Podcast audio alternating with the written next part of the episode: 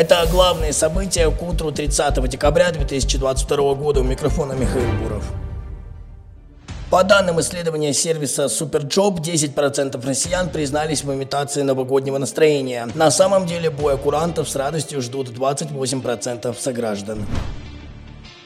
Советник офиса Зеленского Арестович сообщил о серьезных потерях ВСУ в районе Артемовска. Байден подписал бюджет США объемом почти 1,7 триллиона долларов с пакетом помощи Киеву в размере 44,9 миллиардов долларов.